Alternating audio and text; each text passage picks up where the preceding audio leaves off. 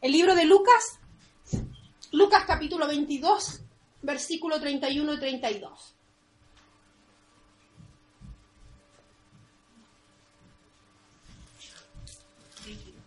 Sí, Lucas capítulo 22, versículo 31 y 32.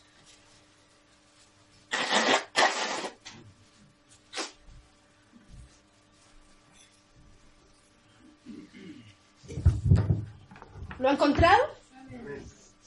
Un verso que es bastante conocido, pero creo que el Señor algo tendrá que hablarnos en esta mañana, mañana tarde Capítulo 22, versículo 31 y 32.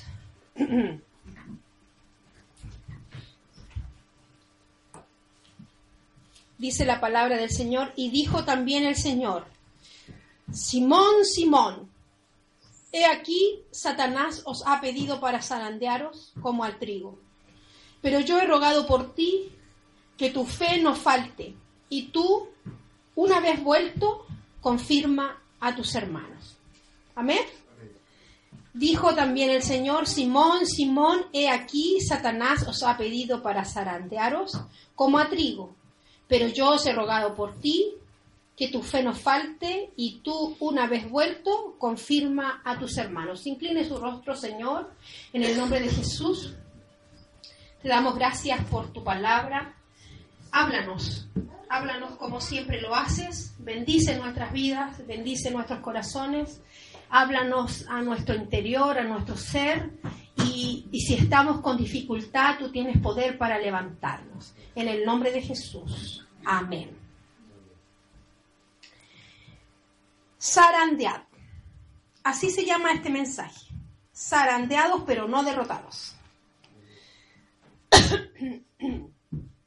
Bien, aquí en la palabra del Señor es un pasaje bastante conocido. Eh, en la vida de Pedro y especialmente porque vemos que Jesús llama a Pedro no por el nombre por el cual él lo había llamado, sino que lo llama por su primer nombre o por su nombre antes de haber conocido a Cristo, antes de que Cristo le cambiase el nombre, ¿cierto? Y le dice Simón, Simón. Y me acuerdo haber predicado una vez hace tiempo atrás eh, que cuando eh, Jesús llamaba a Pedro eh, por su nombre Simón, estaba en el fondo diciéndole caña batida por el viento, que más o menos una aproximación al significado de su nombre, porque significaba que era un, hombre bastante, a lo mejor, eh, débil, débil o de alguna manera o de alguna eh, forma un poco más eh, impulsivo, en fin, como las características que nosotros conocemos de Pedro. Pero aquí en este pasaje llama mucho la atención de que Jesús, antes de anunciar la negación de Pedro, él lo llama como Simón, Simón, Simón, y le repite dos veces su nombre. Y aquí que Satanás os ha pedido para zarandearos como a trigo. Y aquí vemos eh, que a lo mejor este hombre llamado Pedro ni siquiera había tomado el peso de lo que Cristo le estaba diciendo en ese momento, y cuando escuchó que le dijo Simón, Simón, y no le dijo Pedro, como estaba acostumbrado que el maestro le llamase, él ahí puso atención y dijo, aquí hay algo importante. Y, la, la, Biblia cuando dice, Satanás os ha pedido para zarandearos, está hablando en plural. O sea, no solamente el que iba a ser zarandeado era Pedro, sino que iban a ser todos los apóstoles. ¿Ya? Pero el que prestó mayor atención a esas palabras fue Pedro, por lo tanto, el que al que Jesús se le dirige con mayor precisión fue a Simón, ¿ya? Entonces, eh, él estaba atento a lo que Jesús le iba a decir y como Jesús le llamó la atención diciéndole, Simón, Simón, este eh, Simón o este Pedro presta atención para escuchar y oír lo que Jesús le estaba diciendo.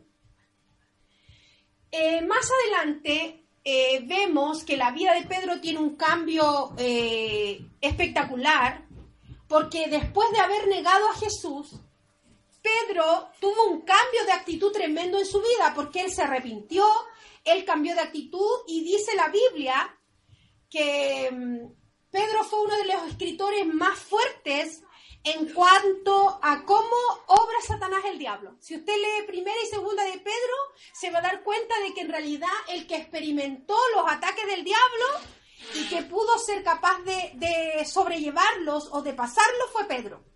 Así que como tarea para la casa, leer primera y segunda de Pedro para que usted entienda más o menos que en realidad Pedro habla mucho de, eh, cómo soportar al diablo, ¿ya? De cómo resistir, de cómo eh, ponerle un párele al diablo. Eh, ¿Qué significa la palabra zarandear? Zarandear es un proceso que se hacía en ese entonces con el trigo, que era moverlo para que saliese toda la paja o todas las impurezas y el trigo quedase puro. ¿Ya? Entonces, era en el fondo mover. En el fondo es zamarrearte, en el fondo es como dejarte de que estés ahí como en tu zona de confort. ¿Ya? Eso es zarandear. Y, la finalidad del zarandeo es librarte de las impurezas y hacerte un hombre limpio que no tengas paja, la paja usted sabe que es algo liviano, eh, algo eh, a lo mejor hasta inservible en algunos casos, pero la paja lo único que provoca es bulto. En el cristiano no puede haber paja, en el cristiano tiene que haber trigo, ¿ya? Algo parecido le sucedió a Job. Recuérdese que eh, Satanás el diablo le pide permiso a Dios para tentar o para, perdón, para atacar a Job y darle eh, algunas señales para que él pudiese negar a Dios o pudiese rebelarse en contra de Dios.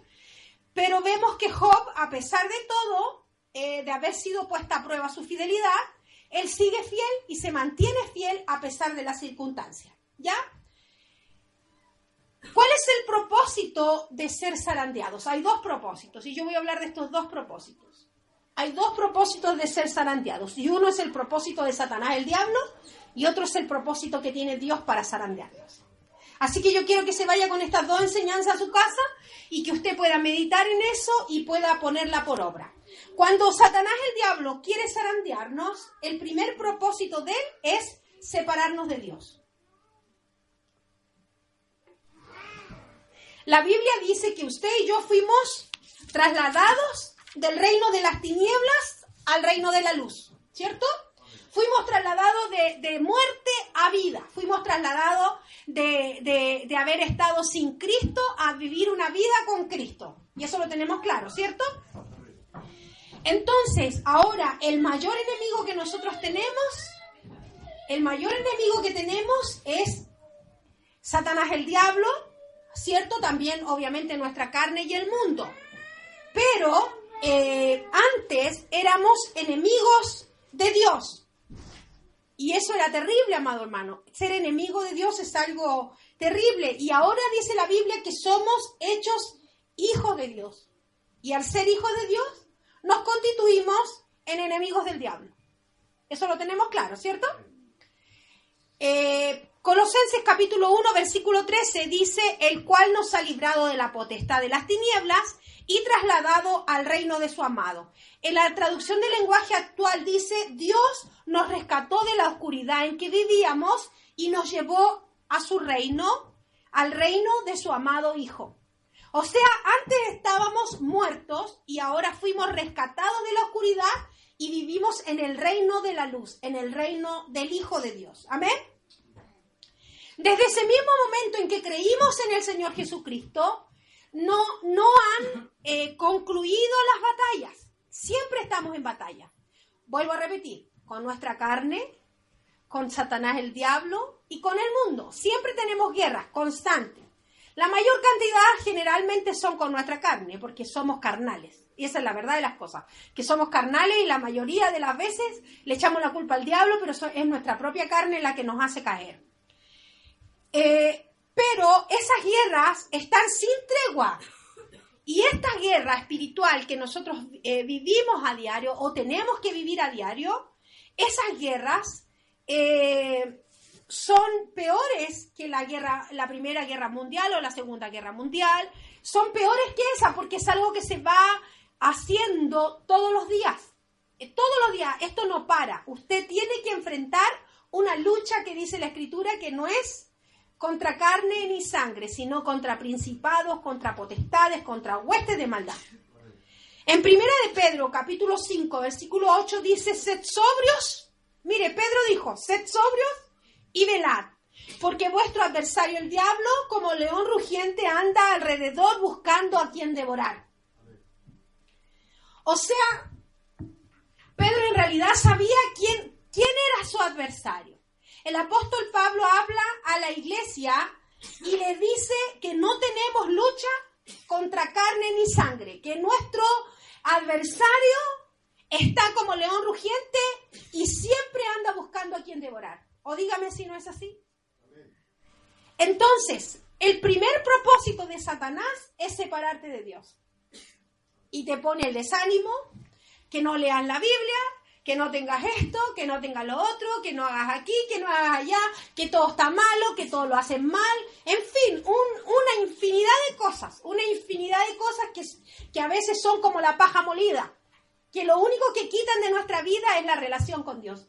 Ten cuidado, ten cuidado, porque Dios tiene que zarandear nuestra vida para que quede el trigo. Amén. Entonces, somos, el primer propósito de Satanás, el diablo, es separarnos de Dios. Pero nosotros fuimos separados del diablo, fuimos separados de las tinieblas. Amén. El segundo propósito de Satanás, el diablo, es apagar nuestra luz. ¿Qué quiere hacer el diablo? Dice la Biblia que nosotros ahora somos luz. Antes estábamos en tiniebla y ahora somos luz. Antes estábamos en un reino de tinieblas, pero ahora vivimos en un reino de luz. Y en este mundo, en este mundo gobierna la oscuridad, pero usted es luz. Yo soy luz. Y como somos luz, el apóstol dice que en medio de esta generación perversa y mala, tenemos que brillar como grandes lumbreras. Y esa luz irrita a los, demonios, irrita a Satanás el diablo. No sé si le ha pasado alguna vez a usted que lleva mucho rato con, los ojos eh, cerrados y abre los ojos y hay mucha luz, ¿a usted le molesta? Si a usted le molesta que está acostumbrado a ver el brillo del sol, el brillo de la luz, ¿cuánto más le molestará al diablo ver que los hijos de Dios brillen? Por eso el diablo quiere apagar nuestra luz, quiere que usted viva escondido y no brille. Amén. Filipenses capítulo 2 versículo 15 dice, para que seáis irreprensibles y sencillos, hijos de Dios, sin mancha en medio de una generación maligna y perversa, en medio de la cual resplandecéis como luminares en el mundo. O sea, nosotros tenemos que resplandecer. No como, no como una vela, no como una ampolleta de 40 watts, no como una de 100, no como una LED ¿Me entiende? Todas esas perecen. Usted debe resplandecer y yo debo resplandecer con la luz de Cristo que irradia todo. Amén. En la nueva traducción del lenguaje actual dice, para que nadie pueda criticarlos, lleven una vida limpia e inocente como corresponde a Hijo de Dios y brillen como luces radiantes en un mundo lleno de gente perversa y corrupta brillen en medio de un mundo perverso y corrupto. O sea, hay que brillar. Pero ¿qué quiere el diablo? Que usted no brille.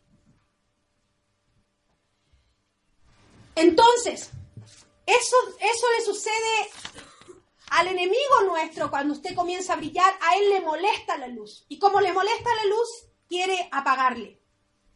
Entonces, Él querrá impedir que usted avance, Él querrá impedir de que usted tenga buen testimonio, Él querrá impedir que usted tenga una vida conforme a lo que la Escritura dice. Él va a querer que usted deje de brillar o que brille poco. Ese es el, ese es el fin del enemigo. Colosenses 1.13 dice, el cual nos ha librado de la potestad de las tinieblas trasladando al reino de su amado.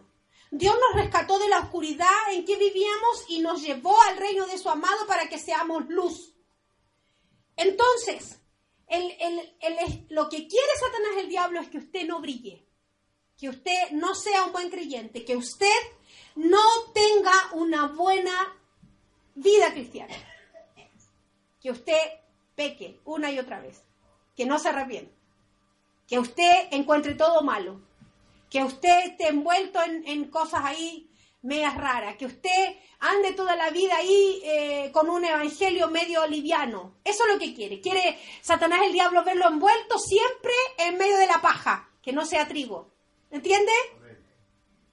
Por eso él pide para zarandearnos, pero con el fin de destruirnos.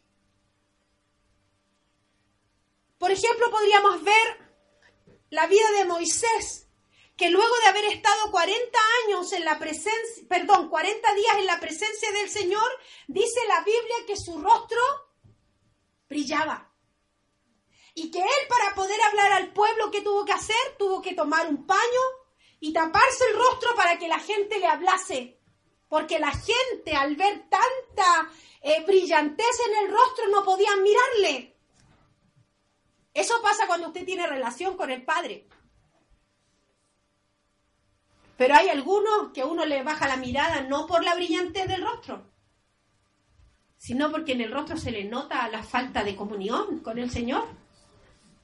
Que Dios nos ayude a que la gente pueda mirarnos al rostro y decir, esta persona algo tiene de Dios. Algo tiene de Dios, algo proyecta de Dios.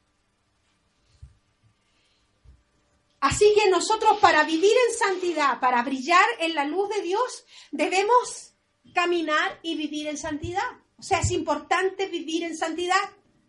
En medio de esta generación debemos vivir en santidad. Amén.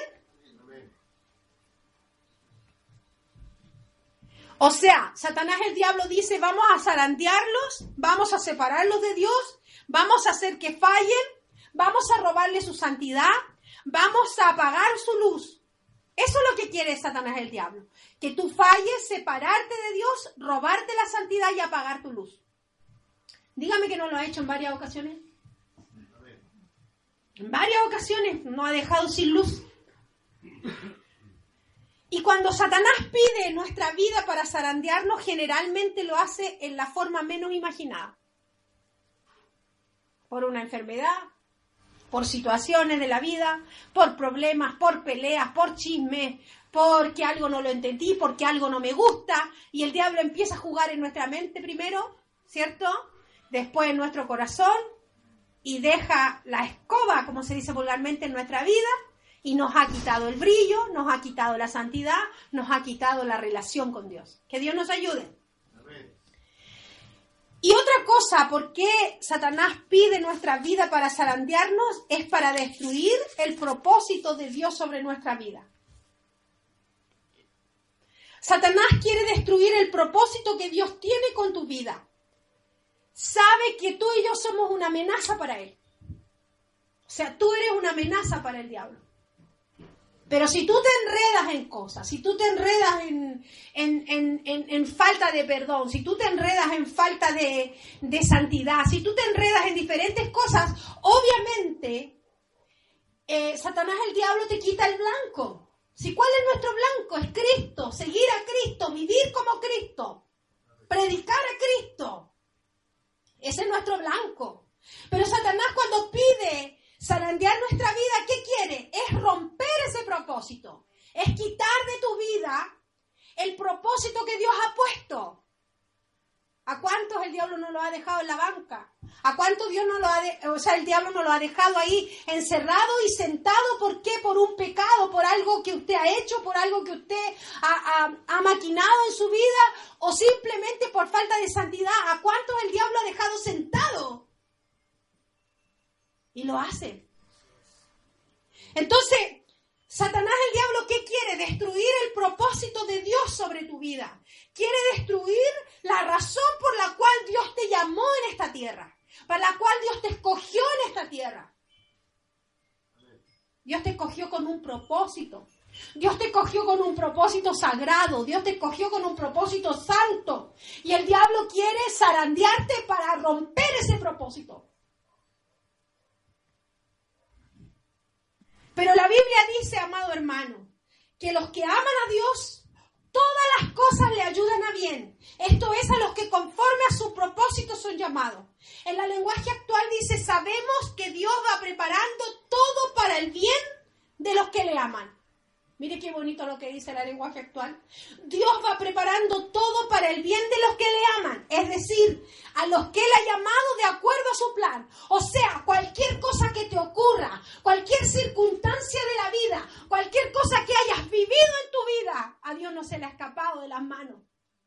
Al contrario, Dios ha preparado todo lo que te ha ocurrido para tu beneficio para que tú crezcas, para que tú avances. Entonces, es ahí donde nosotros podemos ver el propósito verdadero del zarandeo en el cristiano. El propósito verdadero en el zarandeo del cristiano es que hay un propósito de Dios para nuestra vida. Y dice la escritura que lo primero que Dios quiere hacer en este propósito divino es separar de ti lo vano. Que cuando Él te mueve, que cuando Él te zamarrea, que cuando Él te zarandea, lo que quiere sacar de ti es la paja molida. Que cuando Él te zamarrea, cuando Él te mueve, quiere sacar la suciedad. Que cuando Él te mueve, que cuando Él permite situaciones difíciles, lo que Él quiere es sacar lo mejor de ti Mira qué bonito, qué comparación, qué parangón más amplio encontramos entre Dios y el diablo. Cuando Dios tiene propósitos eternos contigo, Él va a hacer lo imposible por cumplir ese propósito en tu vida. Y yo digo, aunque se tarde 20 o 30, 40 años, Él va a seguir trabajando contigo hasta cumplir su propósito.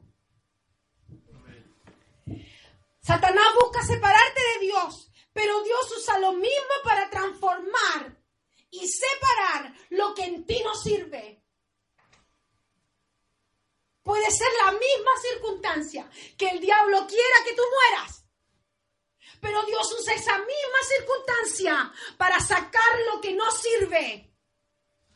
El problema es que nosotros a veces vivimos más ligados a la parte oscura Vivimos más ligados a la parte de, la carnalidad. Vivimos más ligados a la parte mundana. Por eso no vemos los propósitos eternos de Dios. Que Dios nos ayude a ver esos propósitos eternos. Que Dios nos ayude a ver esos propósitos gloriosos de parte de Dios en nuestra vida. Lo que vino a destruirte, Dios va a permitir que te hagas fuerte. Lo que Satanás trajo para destruirte, Dios lo va a usar para hacerte una persona fuerte. Mira qué bueno. O sea, nosotros podíamos decir de que si Satanás intenta destruirte por todos los medios, quiere derrotarte, quiere lograr que no obedezcas a Dios, quiere matarte, quiere acabar con tu fe, quiere acabar con tu vida, Dios quiere con tu vida lo contrario. Dios que te acerques a Él. Dios quiere darte vida. Dios quiere vivificarte. Dios quiere bendecirte. Dios quiere obrar para bien en tu vida. Santiago capítulo 4 versículo 7 dice, someteos pues a Dios, resistid al diablo y huirá de vosotros. Cuando nos sometemos a Dios, y resistimos al diablo, Él huye de vosotros. Él huye de nosotros. Pero ¿sabe qué? Nosotros nos gusta decir, ya, yo voy a resistir al diablo, voy a resistir al diablo, voy a resistir al diablo. Hermano, mientras usted no se sujete a Dios, mientras usted no viva una vida en santidad, mientras usted no viva una vida conforme a la escritura, difícilmente el diablo huya. Porque este verso es clave cuando dice, someteos pues a Dios. O sea, lo primero que hay que hacer es sujetarse a Dios. Es vivir su palabra, es vivir en su escritura, es vivir bajo su gloria, es vivir bajo sus preceptos. Y de ahí el diablo va a poder huir, porque usted va a tener la fuerza para resistirle. Pero mientras usted no se sujete a Dios, no va a poder ver esa gloria de Dios. El Señor purifica nuestras vidas, amados hermanos. En el libro de Malaquías capítulo 3, versículo 3 dice, y se sentará para afinar y limpiar la plata, porque limpiará a los hijos de Leví, los afinará como oro y como plata, y traerán a Jehová ofrenda en justicia. O sea, Dios, ¿qué quiere hacer con nuestra vida cuando Él quiere zarandearte o cuando permite ciertas situaciones difíciles en tu vida? Él lo que quiere es afinarte. Él lo que quiere limpiarte. Él lo que quiere hacerte brillante. No es opacarte. No es destruirte. Es hacerte más fuerte. En, el, en el la lenguaje actual dice, se sentará como un refinador de plata y quemará la escoria. Mire que me gusta, me gusta la lenguaje actual. Dice, se sentará como un refinador de plata y quemará la escoria. Purificará a los levitas, refinándolos como oro y plata para que vuelvan a ofrecer sacrificios aceptables al Señor. Se sentará, se tomará el tiempo cuando yo me siento es para tomarme el tiempo. Él se sentará como afinador. ¿Para qué? Para pulirte. Él se sentará como afinador. ¿Para qué? Para sacarte brillo. Él se sentará para sacar lo mejor de ti. Y esto no nos gusta. Porque si la plata y el oro estuvieran vivos y pudiéramos, no sé, hacer que nos hablaran de qué significó el proceso cuando los metieron al fuego, cuando los derritieron y cuando los volvieron a armar y cuando los martillaron y cuando le dieron forma. Muchos de nosotros no nos gustaría. A muchos de nosotros renunciaríamos a la mitad. Pero él dice que se sentará como un refinador de plata. Se sentará como un afinador de plata y quemará la escoria. O sea, Él va a sacar lo malo de ti. Él va a sacar lo malo de ti. Demórese lo que se demore, pero va a sacar lo malo de ti porque te escogió, porque eres su hijo, porque eres su hija, porque te ama. Y lo que más me gusta del propósito divino es que hay una intercesión de parte de Cristo en favor de nosotros.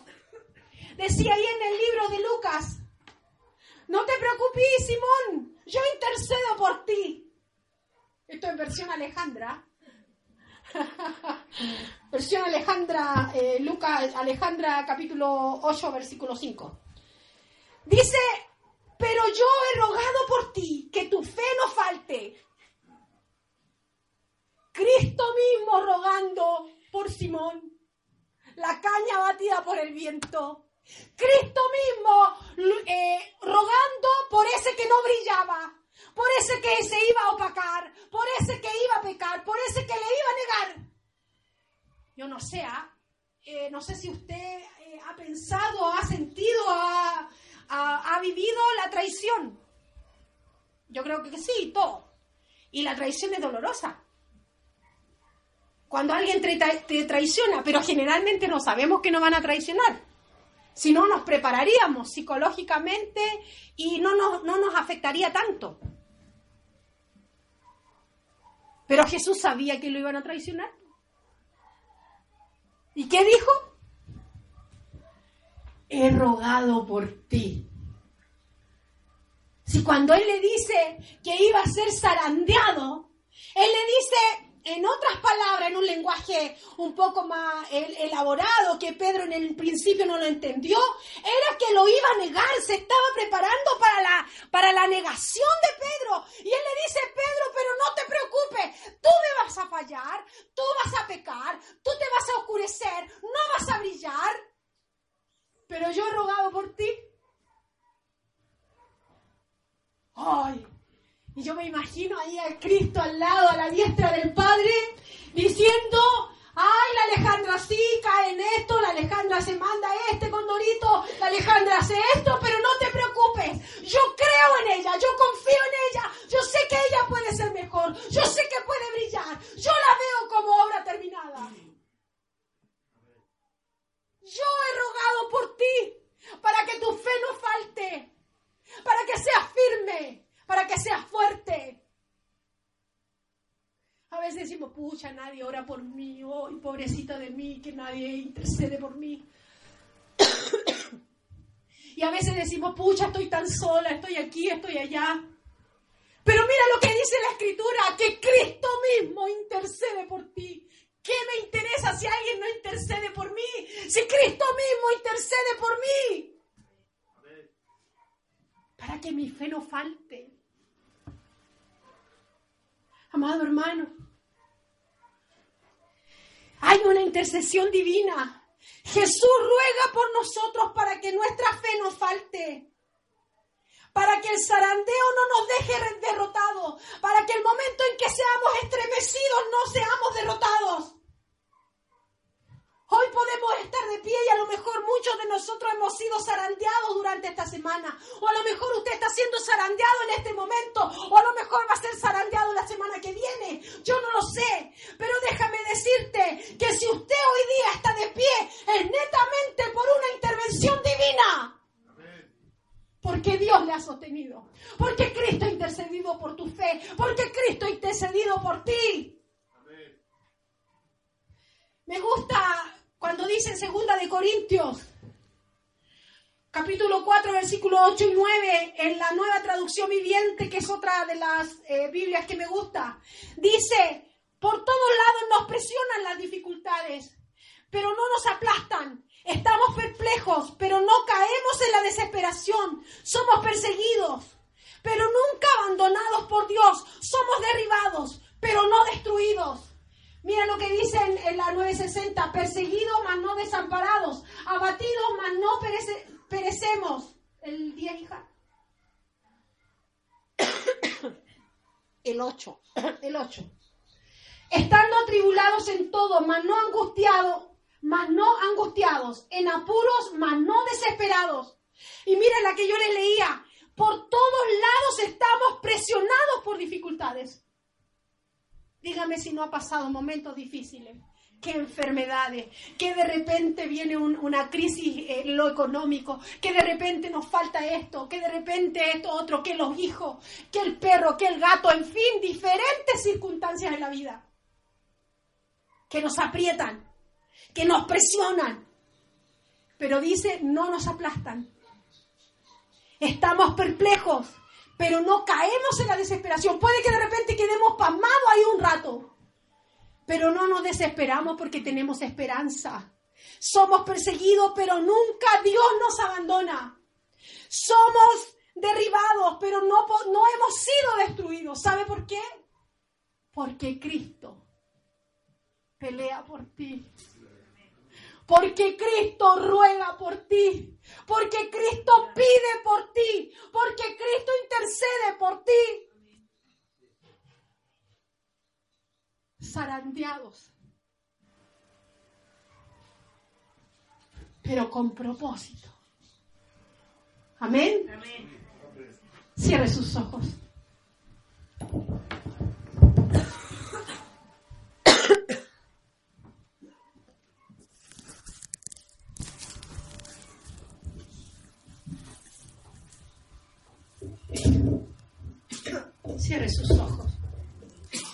Hallelujah.